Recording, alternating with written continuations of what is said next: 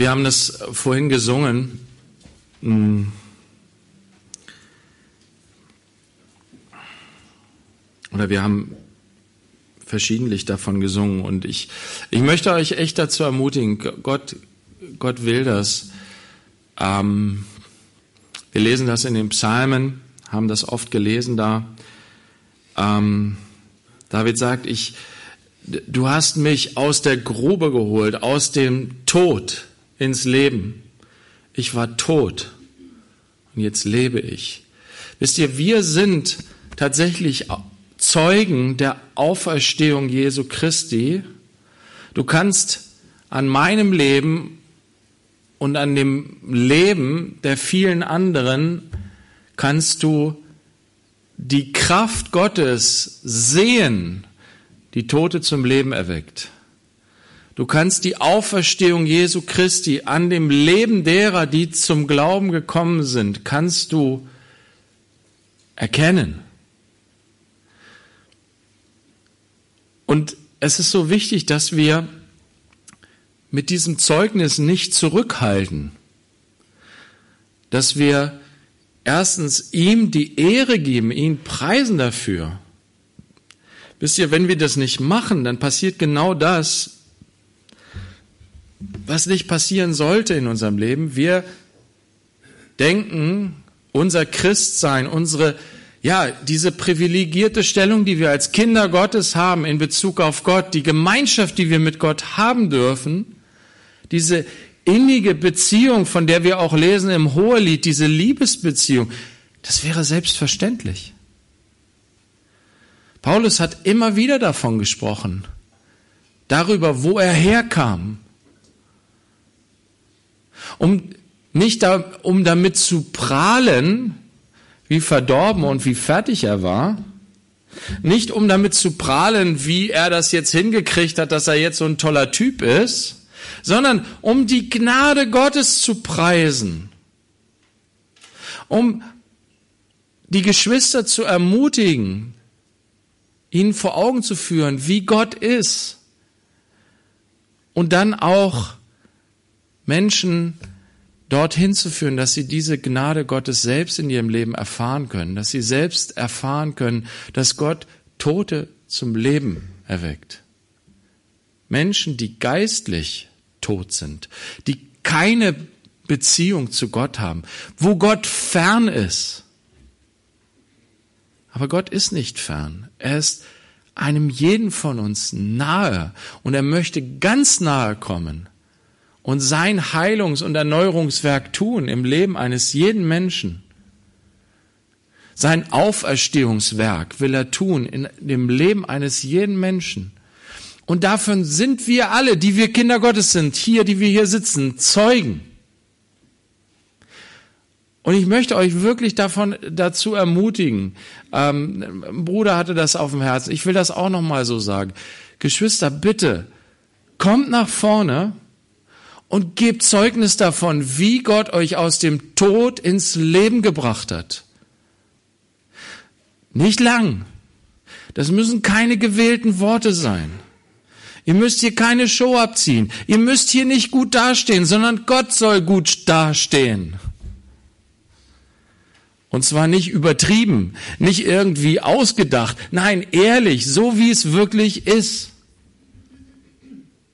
Wahrhaftig, aufrichtig, ehrlich. Meistens kommen wir schlecht weg bei unserem Zeugnis. Aber das macht nichts. Wisst ihr, wir freuen uns alle miteinander, die wir hier sitzen, die wir Kinder Gottes sind. Wir sind alle Sünder gewesen. Ich sage das immer im Taufkurs. Diejenigen, die zur Taufe gehen, die bekennen sich dazu, dass sie Sünder sind. Und du musst keine Angst davor haben, weil wir machen das in, in, in der Gemeinde der begnadigten Sünder, denn wir alle sind dahin gegangen und haben uns dazu bekannt, dass wir Sünder sind und die Gnade Gottes nötig haben und nötig brauchen. Deswegen, also, wenn du das auf dem Herzen hast, wenn Gott dich dazu anspricht, unsere süße Schwester Jette, ich weiß gar nicht, ob sie gerade da ist, ähm, die, die hat äh, äh das so angesprochen und die hat dann Zeugnis gegeben über das, wie, wie Jesus in ihr Leben gekommen ist, sie rausgerettet hat. Es war wunderbar, oder? Ermutigend. Lass uns doch weitermachen. Wenn du, auch wenn du schon lange in der Gemeinde bist und du denkst, ja, ach, na, wissen doch alle. Nee, gerade die jungen Geschwister, die neu dazu, die, die kennen ein Zeugnis nicht. Die wissen das nicht, wie Jesus dich lebendig gemacht hat. Deswegen, also ich ermutige euch, kommt auf mich oder auf die Ältesten zu, wenn ihr das auf dem Herzen habt, wenn ihr empfindet, ja, Gott möchte, dass ich davon mal erzähle, dass ich ihm vor der Gemeinde bekenne, dass ich vor der Gemeinde das nochmal zeige, wie herrlich Gott in mein Leben eingegriffen hat und mich zum Leben gebracht hat, aus dem Tod zum Leben, dann mach das. Gut, okay, lass uns ins hohe Lied gehen.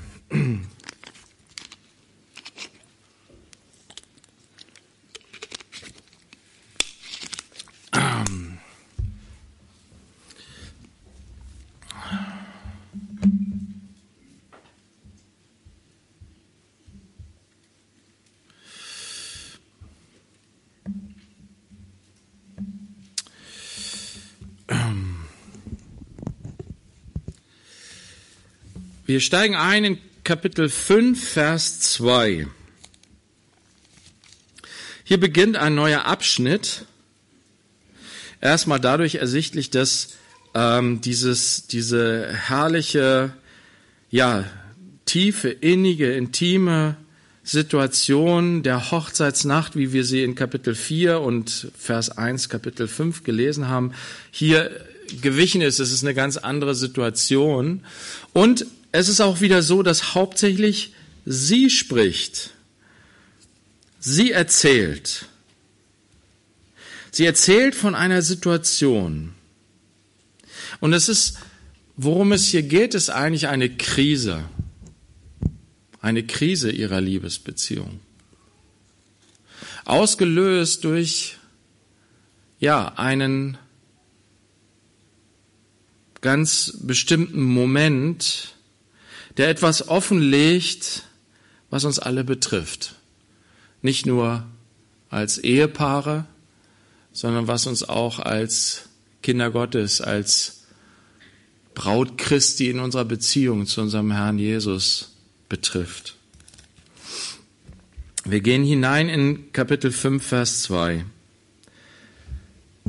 Sie sagt, ich schlief, aber mein Herz war wach. Horch, mein Geliebter klopft. Öffne mir, meine Schwester, meine Freundin, meine Taube, meine Vollkommene. Denn mein Kopf ist voller Tau, meine Locken voll von Tropfen der Nacht. Ich habe meinen Leibrock schon ausgezogen, wie sollte ich ihn wieder anziehen? Ich habe meine Füße gewaschen, wie sollte ich sie wieder beschmutzen? Mein Geliebter streckte seine Hand durch die Öffnung. Da wurden meine Gefühle für ihn erregt. Ich stand auf, um meinem Geliebten zu öffnen. Da troffen meine Hände von Myrrhe und meine Finger von flüssiger Myrrhe, als ich sie legte an die Griffe des Riegels. Ich öffnete meinem Geliebten, aber mein Geliebter hatte sich abgewandt, war weitergegangen. Ich war außer mir, dass er weg war. Ich suchte ihn, doch ich fand ihn nicht. Ich rief ihn, doch er antwortete mir nicht. Es fanden mich die Wächter, die die Stadt durchstreifen. Sie schlugen mich, verwundeten mich. Die Wächter der Mauer nahmen mir meinen Überwurf weg. Ich beschwöre euch, Töchter Jerusalems, wenn ihr meinen Geliebten findet, was wollt ihr ihm ausrichten, dass ich krank bin vor Liebe? Soweit erstmal. Ich schlief, aber mein Herz war wach. Was beschreibt sie hier eigentlich? Es gibt hier unterschiedliche Auslegungen zu. Man kann das unterschiedlich verstehen. Irgendwie scheint sie in so einer Art Halbschlaf zu sein. Sie schläft, aber irgendwie ist sie doch nicht richtig tief im Schlaf. Manche Ausleger sagen, ja, das, was sie jetzt eigentlich beschreibt, ist so eine Art Traum. Es kann sein, dass diese, dieses, was sie jetzt berichtet, das ist ja letztendlich Poet, Poesie, poetische Sprache. Es ist gar nicht klar, geht es hier um tatsächlich Dinge, die so passiert sind oder sind es Dinge, die, ja, in der Poesie etwas beschreiben, eine tiefere Wahrheit beschreiben, die wir aber vielleicht mit vielen Dingen, die tatsächlich passieren, zusammenbringen können, die uns Dinge aufschließen können. Ja, und manchmal ist es auch ein Traum, der uns etwas bewusst macht, der etwas offenbart, was vielleicht tief in unserer Seele verborgen ist. Wisst ihr, manche Träume, die kommen tief aus unserer Seele heraus. Die sind nicht in dem Sinne Reden Gottes, dass Gott jetzt diesen, durch diesen Traum etwas zu uns sagt oder uns etwas vor Augen führt, sondern sie sind aber trotzdem, haben sie etwas Offenbarendes, weil sie etwas offenlegen, was tief in unserer Seele drinsteckt. Und wenn wir sie mit Gott besprechen, wenn wir sie vor Gott bringen, diese Träume, die manchmal so tief in unsere Seele hineinsprechen, ne? ihr kennt das vielleicht, der ein oder andere von euch, dass man aufwacht man hatte einen heftigen Traum und man ist total tief in seiner Seele erschüttert. Oder man ist aufgewühlt. Man ist vielleicht verängstigt. Wisst ihr, es ist gut, mit diesen Dingen zu Gott zu kommen. Gott gebraucht tatsächlich diese sehr merkwürdige ähm, Tatsache, will ich mal so sagen, des Traumes, während wir schlafen und dann plötzlich Dinge erleben, die in dem Sinne nicht real sind, weil sie gerade nicht passieren. Sie passieren in uns, in unserem Kopf, in unserem Gehirn. Aber wir erleben sie so, manchmal so real, als ob sie wirklich passieren gerade.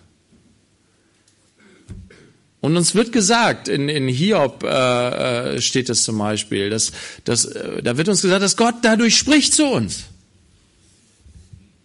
Aber wir dürfen das nicht so verstehen, dass jeder Traum jetzt sozusagen eins zu eins Reden Gottes ist. Das ist nicht so. Aber es ist gut, solche Träume, die so stark unsere Seele bewegen, mit Gott zu besprechen. Wisst ihr, der Pharao, der hatte heftige Träume,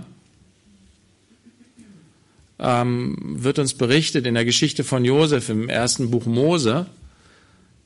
Und er hatte keine Antwort für diese Träume. Er, er, konnte sie nicht deuten. Er konnte damit nichts anfangen. Er, diese Träume, die sind ihm so nachgegangen.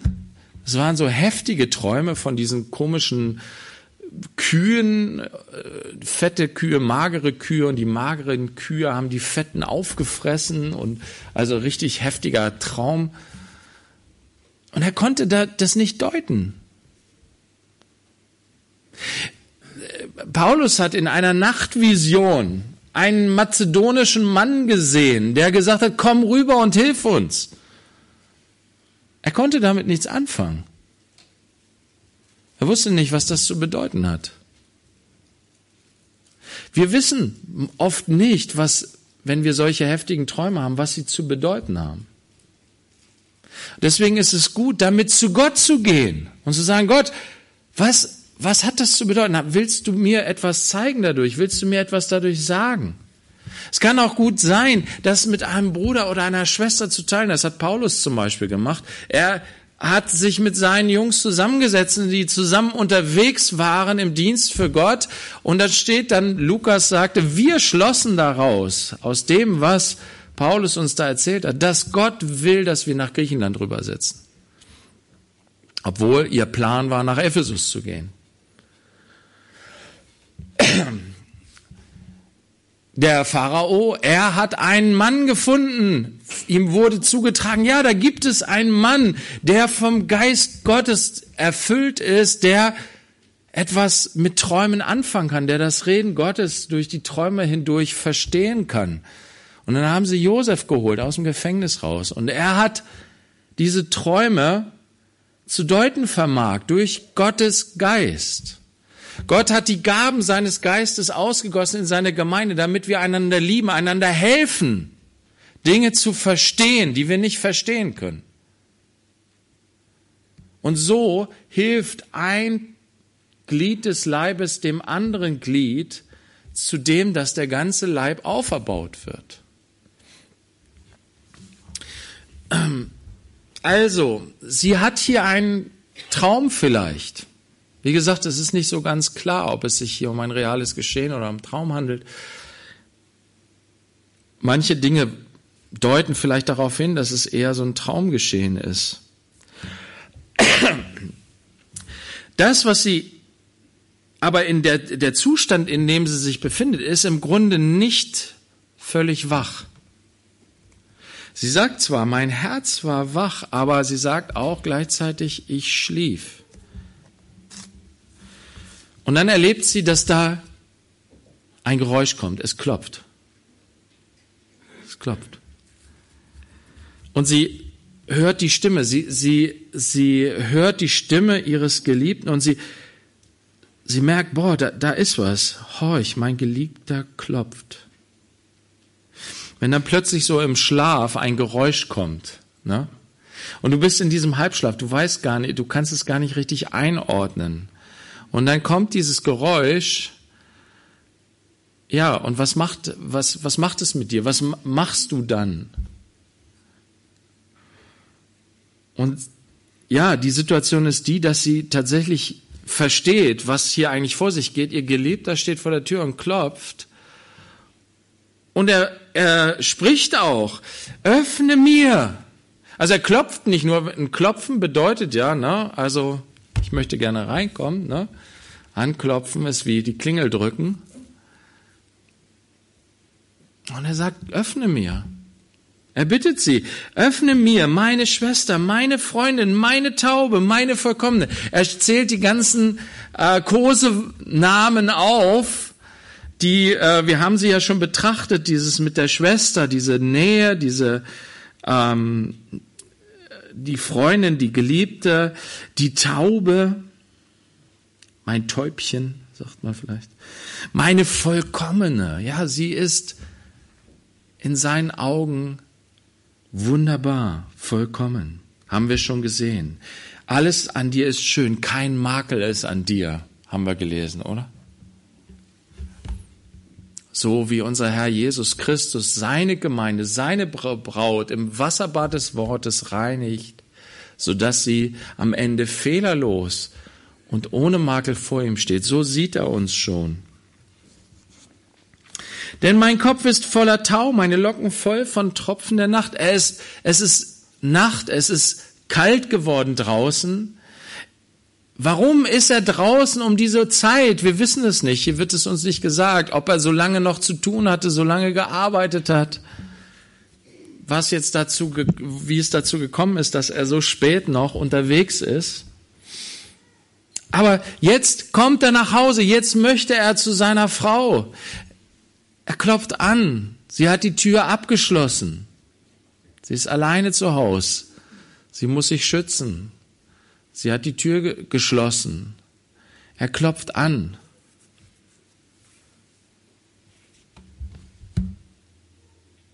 Und jetzt passiert das Krasse. Wie gesagt, es kann sein, dass es ein Traum ist, wodurch Gott ihr zeigen will, dass da etwas in ihrem Herzen ist, was nicht richtig ist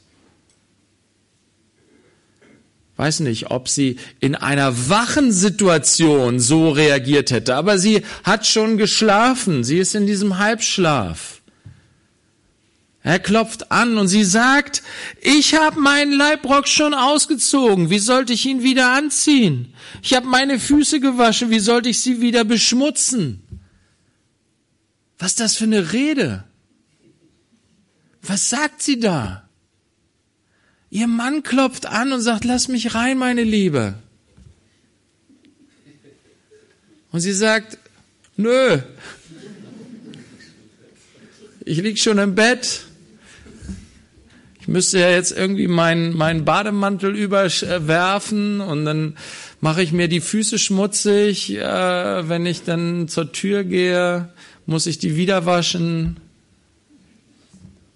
Nee. Ist das nicht krass?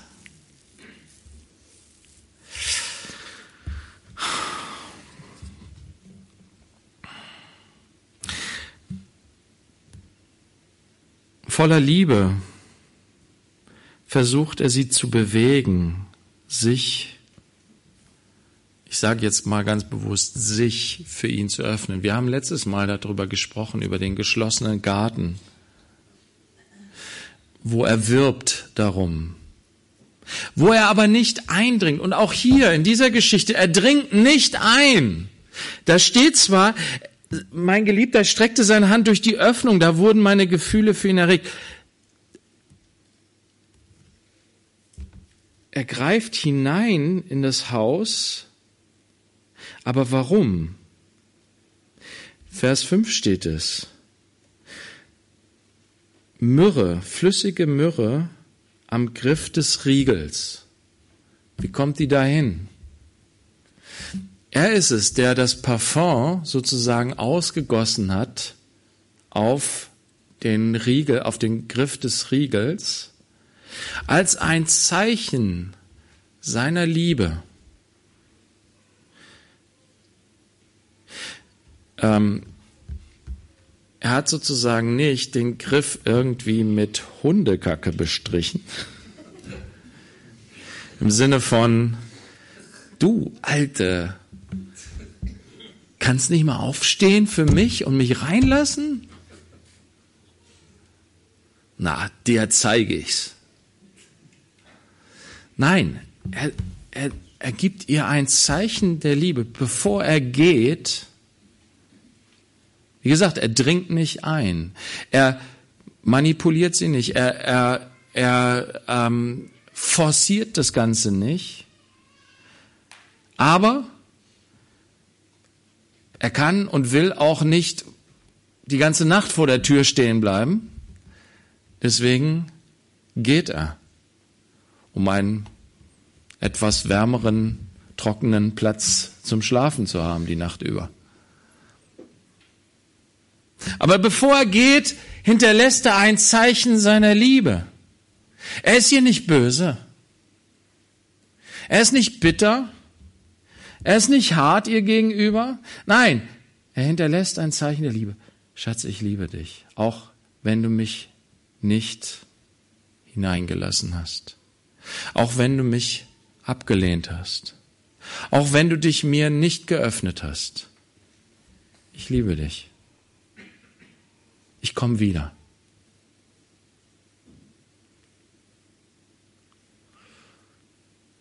Wisst ihr, das ist so kompliziert die Beziehung zwischen Mann und Frau, oder? So kompliziert. Manchmal ist es so schwierig. Manchmal ist es ganz einfach. Aber manchmal ist es auch so schwierig.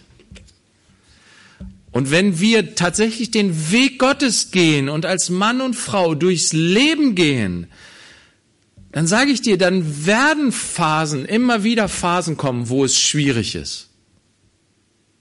Wo es schwer ist, zusammenzukommen.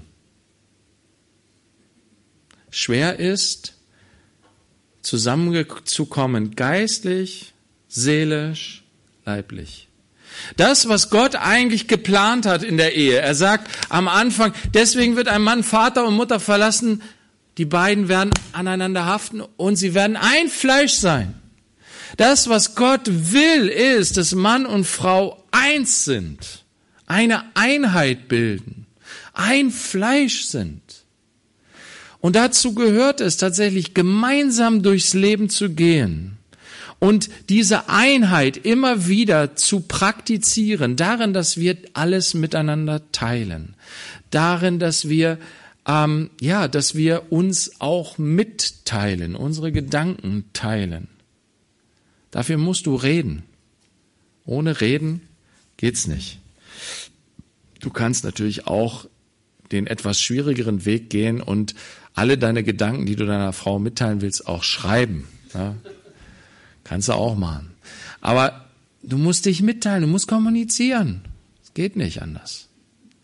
Damit diese Einheit entsteht, damit diese Einheit wächst, damit das, was geistlich Realität ist, denn für Gott sind Mann und Frau eins.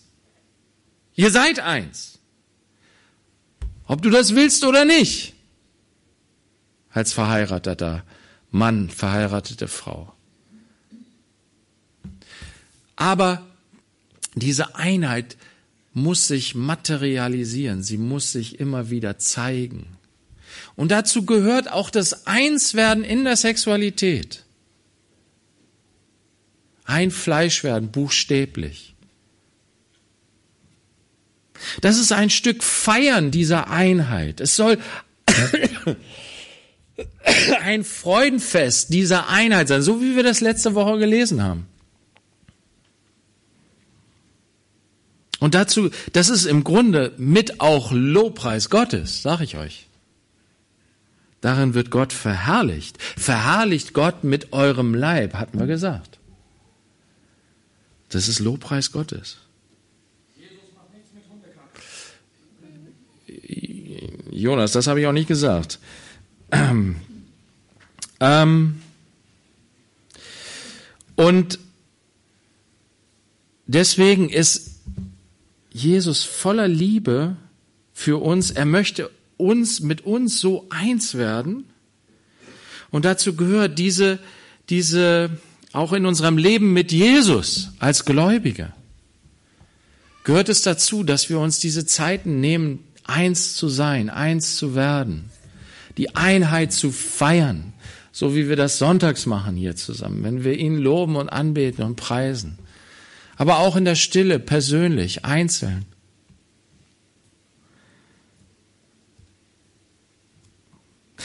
Jetzt ist es eben so, dass hier etwas offenbar wird für sie. Ihr Geliebter klopft an die Tür, aber sie öffnet ihm nicht. Warum nicht? Weil er Selbstsucht ist in unserer Liebesbeziehung zueinander, in diesem Wunsch, diese Einheit zu leben, erlebe ich immer wieder, dass meine Frau, wenn sie bei mir anklopft, ich das wahrnehme als, sie will was von mir. Sie will, dass ich etwas tue, dass ich für sie da bin, dass ich ihr helfe, in welcher Beziehung auch immer, dass ich meine eigenen Sachen hinten anstelle, für ihre Sache. Nö, habe ich keinen Bock zu. Warum soll ich ihr dienen? Warum soll ich für sie da sein? Das ist doch nicht Ehe. Doch, Jörg. Das ist die Ehe. Dass du dein eigenes Ich hinten anstellst, um ihr zu dienen. Um für sie da zu sein sie höher zu achten als dich selbst. Und wisst ihr, es geht ja gar nicht darin, darum jetzt, wisst ihr, manche sagen, dann, dann äh, entsteht ja eine Beziehung sozusagen, wo sie sozusagen die ganze Zeit na, sich dienen lässt. Oder er dient ihr die ganze Zeit. Das ist doch, das ist doch Kacke, das ist doch Quatsch. Ja, das ist auch, das stimmt auch nicht. Wir dienen einander.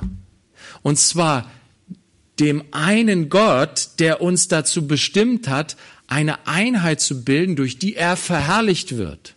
Diese Liebeseinheit in der Ehe ist etwas, wodurch Gott verherrlicht werden soll. Deswegen, wenn ich meiner Frau diene, diene ich gleichzeitig Gott. Ich diene diesem höheren, dem größeren Ganzen, nämlich unserem Wir. Und dann diene ich im Endeffekt auch mir. So sagt Paulus das dann auch zum Mann. Wenn du deine Frau liebst, dann liebst du am Ende dich selbst. Du hast doch am Ende selber was davon. Nicht im Sinne deiner ganzen fleischlichen Gedanken und all dem, was du dir so fleischlich wünschst. Das hast du vielleicht nicht. Aber wenn du dich darauf einlässt, bist du gesegnet in der Ehe und wirst aufgebaut und wirst aufgerichtet und kommst zu dem Ziel, wozu Gott dich und deine Frau gemeinsam bestimmt hat. Ihn wieder zu spiegeln, ihn zu verherrlichen durch die Ehe.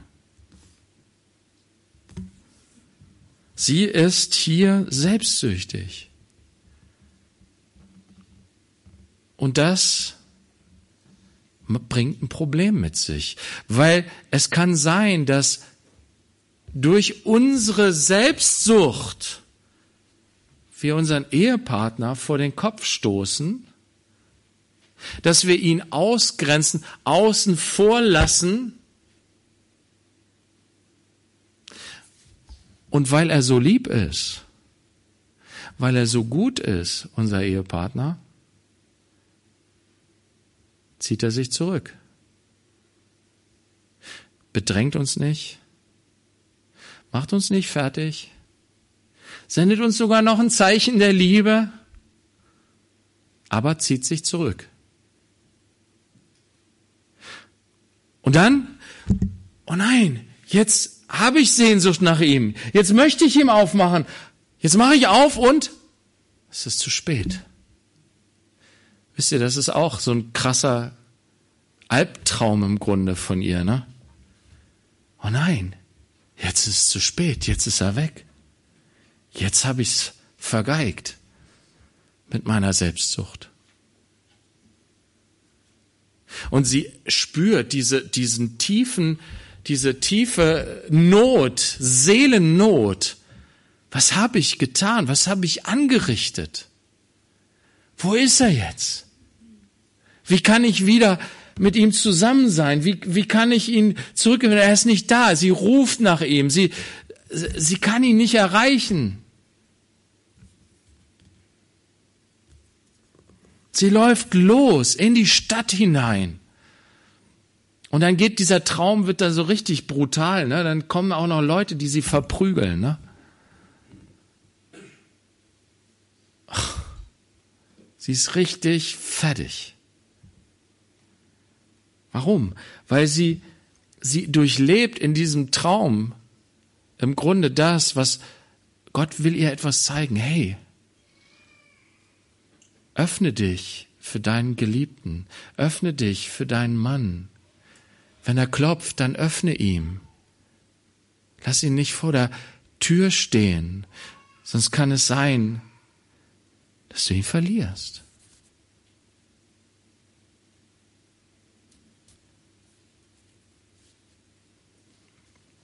Sonst kann es sein, dass er betrübt ist und sich zurückzieht. Es gibt eine Stelle im Neuen Testament, in ähm, Epheser 4, Vers 30.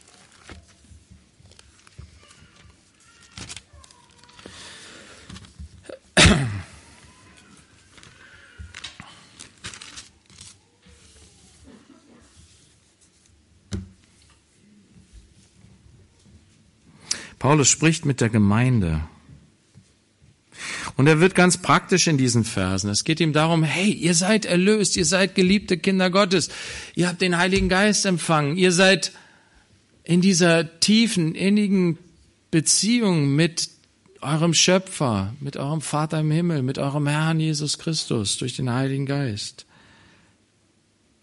Er hat ein neues Werk in euch angefangen. Er hat euch vom Tod zum Leben gebracht. Er hat euch alles geschenkt, was ihr braucht. Jetzt lebt das aus. Lebt diese Liebe, die ihr empfangen habt, lebt sie aus untereinander. Lebt sie aus in eurer Beziehung zu Gott und untereinander. Und dann sagt er, betrübt nicht den Heiligen Geist Gottes, mit dem ihr versiegelt worden seid auf den Tag der Erlösung hin. Dieser kostbare Heilige Geist, Gott selbst in uns, Du kannst ihn betrüben.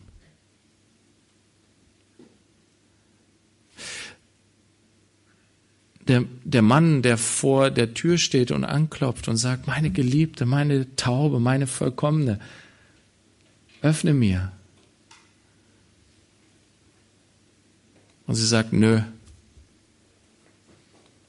Er ist betrübt, sicherlich.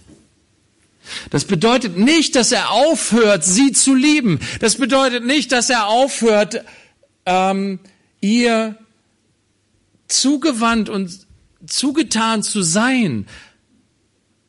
Aber er zieht sich zurück. er ist betrübt. Und ja, wir können in unserer Beziehung zu Gott mit solch einem fleischlichen Verhalten, wenn Gott anklopft, es gibt diese wunderbare Stelle in der Offenbarung 3,20, sagt Jesus, ich sehe, ich stehe vor der Tür und klopfe an. Wer mir öffnet, zu dem will ich hineingehen und wir werden das Abendmahl zusammen feiern. Was wir heute auch machen wollen. Guck mal, Jesus steht heute an der Tür und klopft. Willst du mir nicht öffnen? Willst du mich nicht hineinlassen?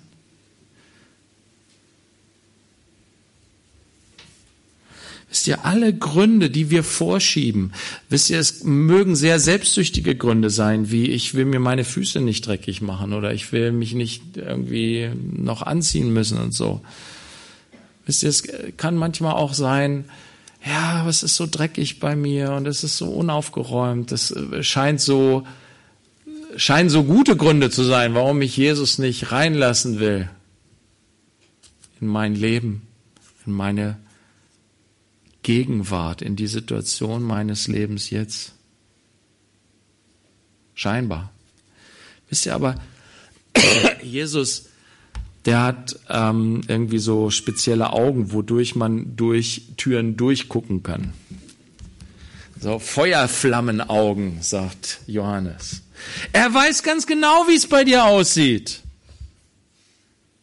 Er klopft nicht, um ein schön aufgeräumtes, sauberes Haus zu finden, sondern um dir zu begegnen, so wie du gerade bist.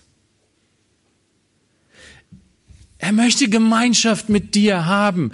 Und gerade das, die Gemeinschaft im Abendmahl sagt dir nicht aufgrund dessen, was du getan hast, sondern aufgrund dessen, was ich getan habe. Du, bei dir ist Sünde, aber bei mir ist Vergebung. Bei dir ist Ungerechtigkeit, aber bei mir ist Gerechtigkeit. Und das Abendmahl bringt uns in Erinnerung das Kreuz, an dem er an unsere Stelle gegangen ist. Und wir an seine. Er, der verfluchte Sünder, der am Kreuz hängt und unsere Sünde trägt, getrennt vom Vater und wir, die geliebten Kinder Gottes, angenommen alle Sünden vergeben, in liebender Gemeinschaft mit unserem Vater im Himmel. Das feiern wir im Abendmahl. Und das Abendmahl ist so eine Feier der Einheit, dass wir eins sind mit unserem geliebten Herrn.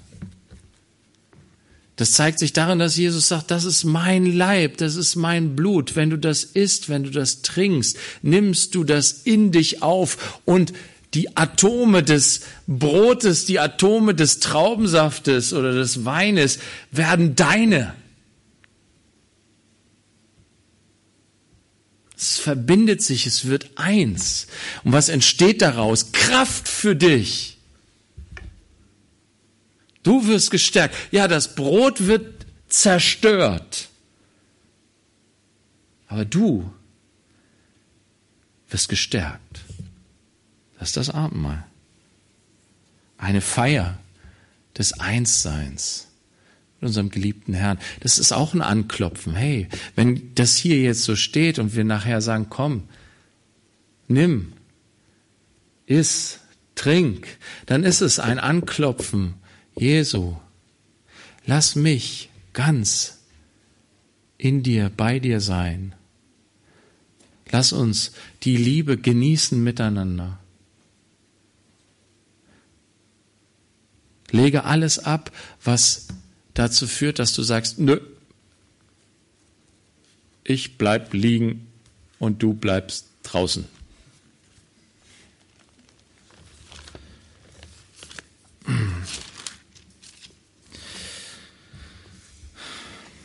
Wir gehen nochmal zurück in Zoelied 5. Hier entsteht jetzt ein Gespräch in Vers 8. Ich beschwöre euch, Töchter Jerusalems, wenn ihr meinen Geliebten findet, was wollt ihr ihm ausrichten? Dass ich krank bin vor Liebe. Wie gesagt, ich liebe meinen Herrn. Wisst ihr, und das, was in ihr entsteht, ist eigentlich Buße. Es ist totale, es ist diese Reue. Oh nein, warum habe ich nicht aufgemacht, eher aufgemacht? Warum habe ich so lange gezögert? Warum habe ich so lange gewartet?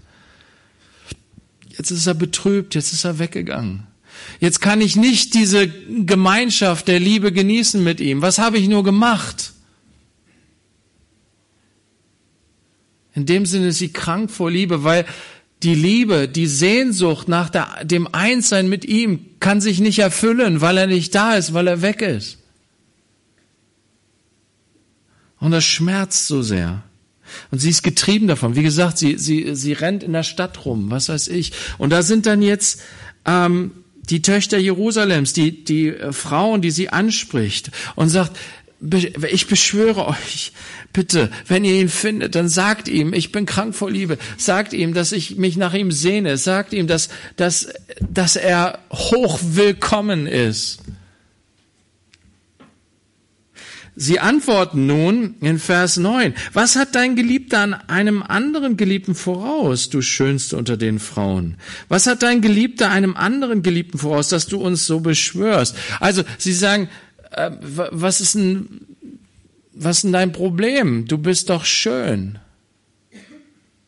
Du bist sogar die Schönste unter den Frauen. Boah, wie hat sie sich entwickelt? Vorher haben sie, äh, ganz am Anfang haben wir gelesen, dass sie dieses, dieses Empfinden hatte, boah, ich, sie, sie schauen auf mich herab, weil ich, weil ich äh, ne, so eine dunkle Hautfarbe habe. Deswegen schauen sie auf mich herab. Und jetzt sagen sie, du schönst unter den Frauen. Was hast du für ein Problem? Du kannst doch jeden Mann haben. Warum bist du so hinter diesem einen her? Und jetzt fängt sie an zu erzählen.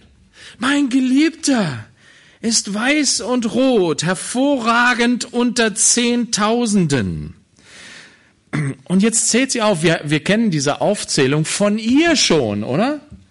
Sie hat all das, beziehungsweise von ihm, er hat all das aufgezählt, die ganzen Details von ihrer Schönheit aufgezählt, als sie zusammen waren.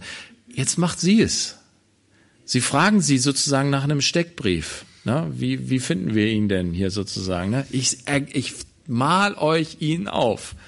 Und dann malt sie mit ihren Bildern, die uns total wieder völlig unzugänglich und fremd sind. Also ich kann echt nicht so viel damit anfangen, muss ich ehrlich sagen. Sein Haupt ist feines, gediegenes Gold. Seine Locken sind Dattelrispen schwarz wie der Rabe, also schwarze Locken hat sie, hat er. Seine Augen wie Tauben an Wasserbächen in Milch gebadet, seine Zähne festsitzen in der Fassung. Das Wort seine Zähne steht hier übrigens nicht. Manche äh, Übersetzer beziehen das in Milch gebadet, festsitzend in der Fassung auf die Augen. Ich weiß es nicht. Wir gehen einfach mal drüber weg. Seine Wangen wie ein Balsambeet, das Würzkräuter sprossen lässt. Es gibt immer so diese Phasen, wo Bärte irgendwie in sind und äh, dann ist äh, das Balsambeet, was Würzkräuter sprossen lässt, wohl irgendwie was Schönes. Seine Lippen Lilien triefend von flüssiger Myrrhe. Seine Arme sind goldene Rollen mit Türkis besetzt. Sein Leib ein Kunstwerk aus Elfenbein, bedeckt mit Saphiren, also Edelsteinen, blaue Edelsteine. Seine Schenkel sind Säulen aus Alabaster, gegründet auf Sockel von gediegenem Gold. Seine Gestalt ist wie der Libanon. Der Libanon ist ein, schon ein äh, ganz schönes Bergmassiv geht bis auf 3000 Meter hoch. Das ist also eine beeindruckende Erscheinung.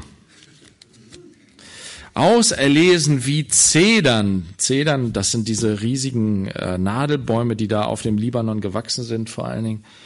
Und ähm, auch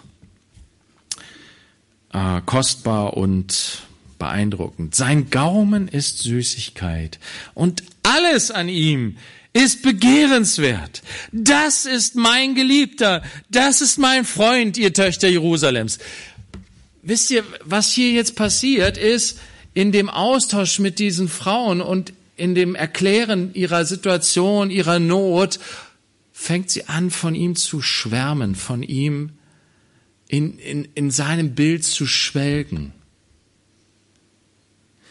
Und da passiert jetzt plötzlich in dem Traum etwas. Es verändert sich etwas. Die Frauen fragen jetzt Antworten, wohin ist dein Geliebter gegangen, du schönst unter den Frauen? Wohin hat dein Geliebter sich gewandt, dass wir ihn mit dir suchen? Und dann antwortet sie, mein Geliebter ist in seinen Garten hinein, hinabgegangen.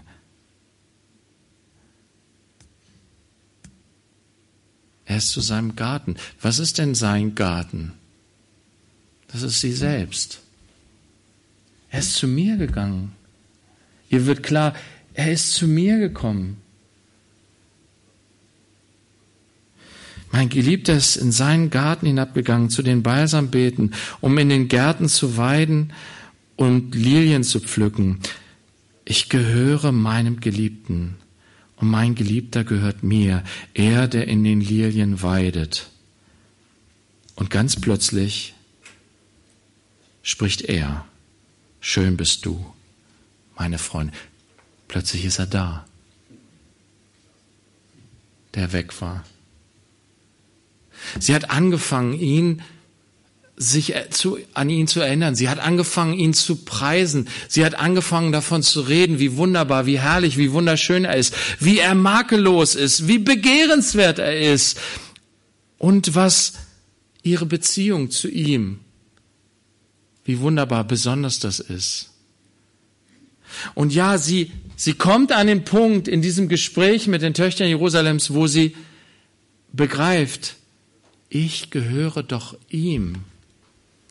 Wie kann ich sagen, nö, ich mache mir meine Schmu äh, Füße nicht schmutzig, ich stehe nicht auf und ziehe mir extra was an, um dich jetzt reinzulassen. Nein, ich gehöre doch ihm. Wie kann ich da irgendetwas, irgendeinen Vorbehalt haben ihm gegenüber? Ich will mich ihm ganz neu weihen. Ich will ihm wieder mich ganz neu hingeben. Und das Interessante ist, wir hatten diese Verse schon. Sie hat das schon mal gesagt, sie hat es aber anders gesagt. In ähm, Kapitel 2, Vers 16. Was hat sie da gesagt? Mein Geliebter ist mein und ich bin sein. Was sagt sie jetzt? Vers, äh, Kapitel 6, Vers 3. Ich gehöre meinem Geliebten und mein Geliebter gehört mir. Die Reihenfolge ist umgedreht. Und das ist so wichtig, dass wir dahin kommen, zu wissen, zuallererst, gehören wir Jesus, das, was wir im Lobpreis in der Anbetung, äh, Markus hat darüber äh, gebetet, ne, dass diese Erkenntnis, das ist der herrliche, wunderbare Gott, der sich uns gegeben, uns hingegeben hat. Wir gehören ihm, zuallererst gehören wir ihm. Und in zweiter Hinsicht, weil er sich uns geschenkt hat, gehört er auch uns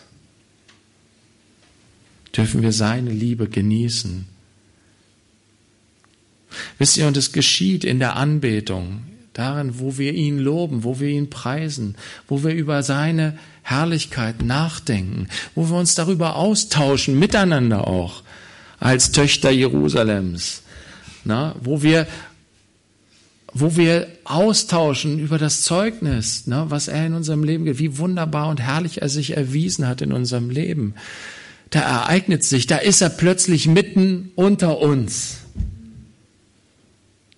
und spricht ganz direkt persönlich zu unserem Herzen. Du bist schön, meine Geliebte. Ich bin immer noch voller Liebe für dich, auch wenn ich betrübt worden bin durch deine Fleischlichkeit. Aber ich liebe dich immer noch. Ich bin immer noch für dich da. Nichts kann uns trennen von der Liebe Gottes, die in Christus Jesus ist. Selbst wenn wir uns versündigen in unserer Fleischlichkeit und ihn außen vor lassen, wenn wir umkehren zu ihm, zurückkehren, wenn wir ihn suchen, wir werden ihn finden. Er ist voller Barmherzigkeit und Erbarmen und möchte uns seine Liebe zeigen. Aber er möchte uns auch durch diesen Traum, wisst ihr, uns dahin führen, dass wir erkennen, dass wir sein sind, dass wir ihm gehören. Und dass es ihm gebührt, dass wir ihm die Tür öffnen zu jeder Zeit. Wie gesagt, siehe, ich klopfe an der Tür. Willst du mir nicht öffnen? Willst du mir nicht dein ganzes Leben geben? Mich, dich mir ganz weihen? Möchtest du nicht, dass wir gemeinsam die Liebe genießen, Tag und Nacht? Wenn es dir passt und wenn es dir nicht passt. Wisst ihr, Jesus hat auch sich uns hingegeben, als es ihm gepasst hat und als es ihm nicht gepasst hat. Im Garten Gethsemane hat er gesagt, ne? Vater, nicht mein Wille, sondern dein Wille geschehe. Um der Liebe willen hat er seinen eigenen Lebenswillen aufgegeben, um für uns zu sterben. Und er möchte uns durch seine Liebe dahin formen, dass wir genauso mit ihm so leben. Ja, Herr, nichts, nichts soll zwischen uns kommen, nichts.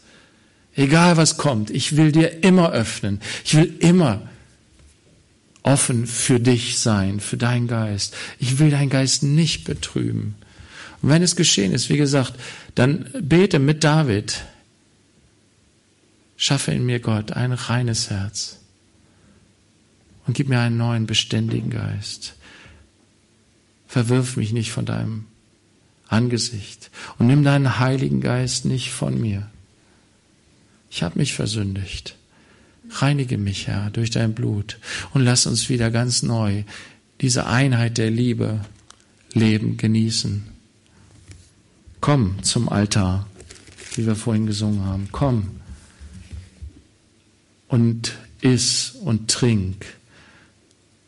Denn dazu ist Jesus gekommen, dass wir seine Liebe im Abendmahl und in unserem Leben genießen können. Und ich will jetzt einfach zur Einleitung des Abendmahls die Verse vorlesen aus 1. Korinther 11.